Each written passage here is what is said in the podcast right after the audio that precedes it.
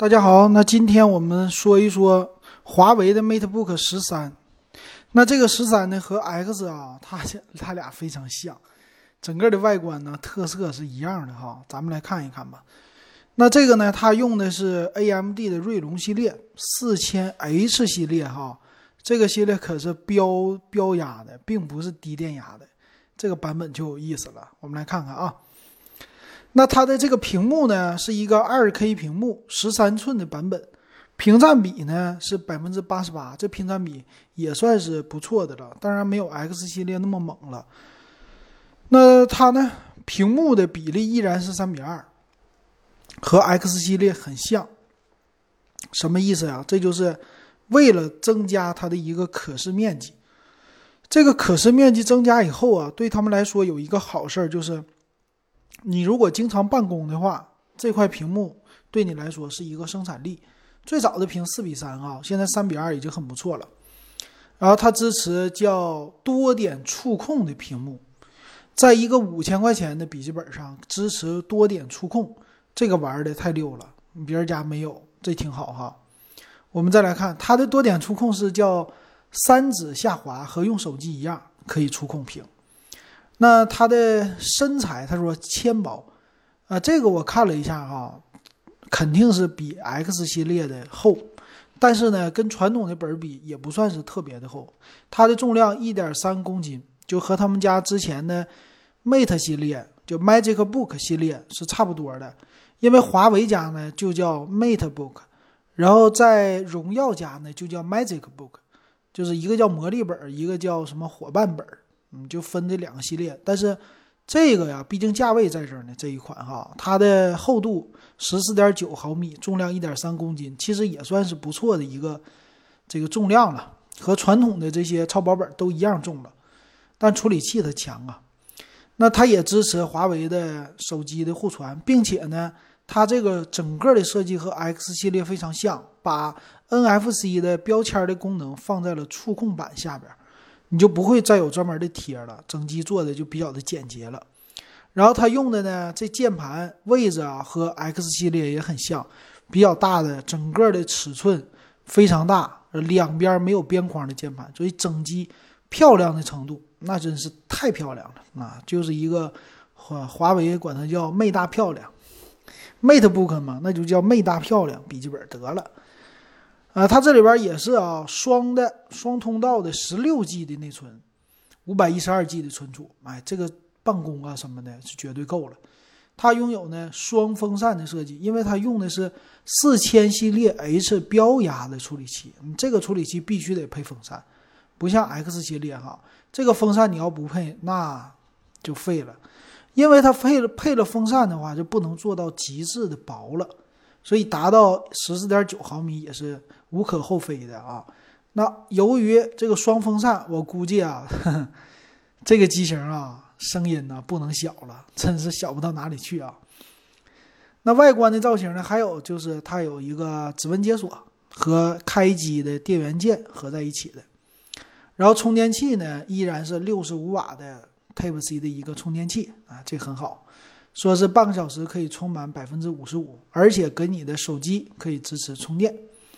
所以可以叫外充的功能挺好的啊。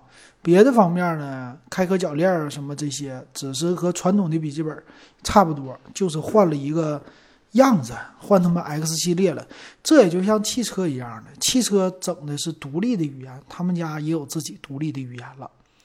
那支持呢 Win 十，还有 Office 系列，嗯，挺好。我们来看看它的详细参数吧。详细参数呢，这次该升级的地方也都升了。只不过呢，它的显卡啊，咱们先说处理器，CPU 用的是锐龙七代四八零零 H 标压的。哎，这个标压其实啊是玩游戏的，可以放在游戏本里。但是它用的是核心显卡，没有用他们家没有用任何的独立显卡，所以说这个玩的是啥呢？主打于这个叫不算是轻办公了，是重办公。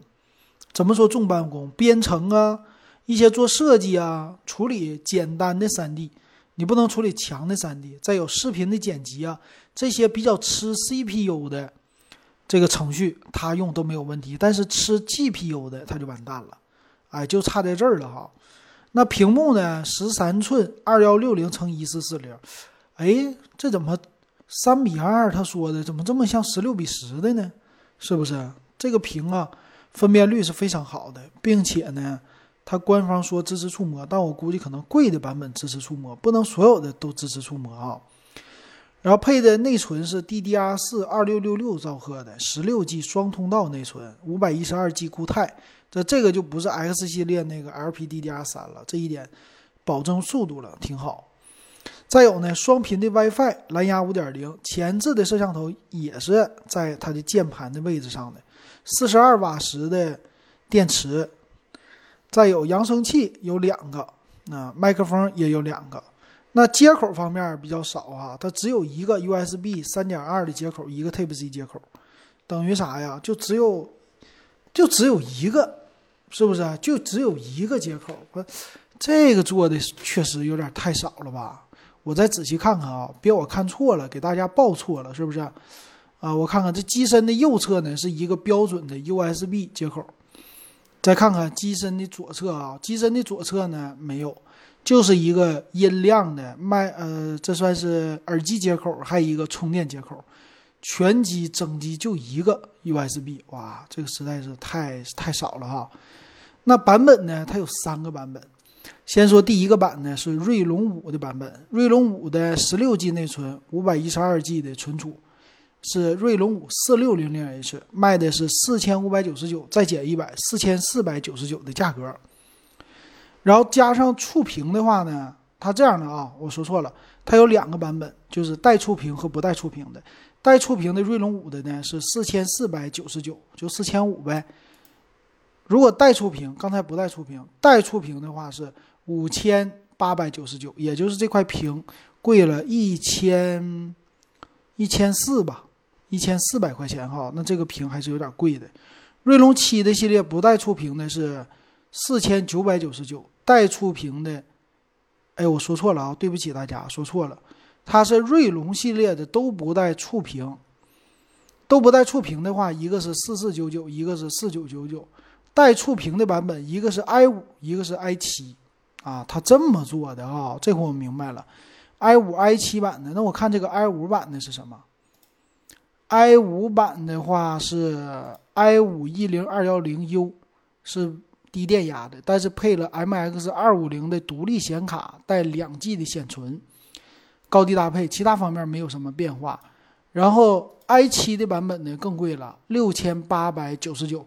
它配的是 i 七一零五幺零 U，配的是 MX 二五零显卡。那这么看起来的话，我还是觉得锐龙系列比较划算。i 系列的 i 五啊、i 七啊这些的都太贵了，这个独显也没啥意义。所以这个锐龙五系列也可能是为了冲冲它的价格吧，也不是冲销量，冲它的价格，把这个价格提上去了。但总体来说也还算是比较值吧。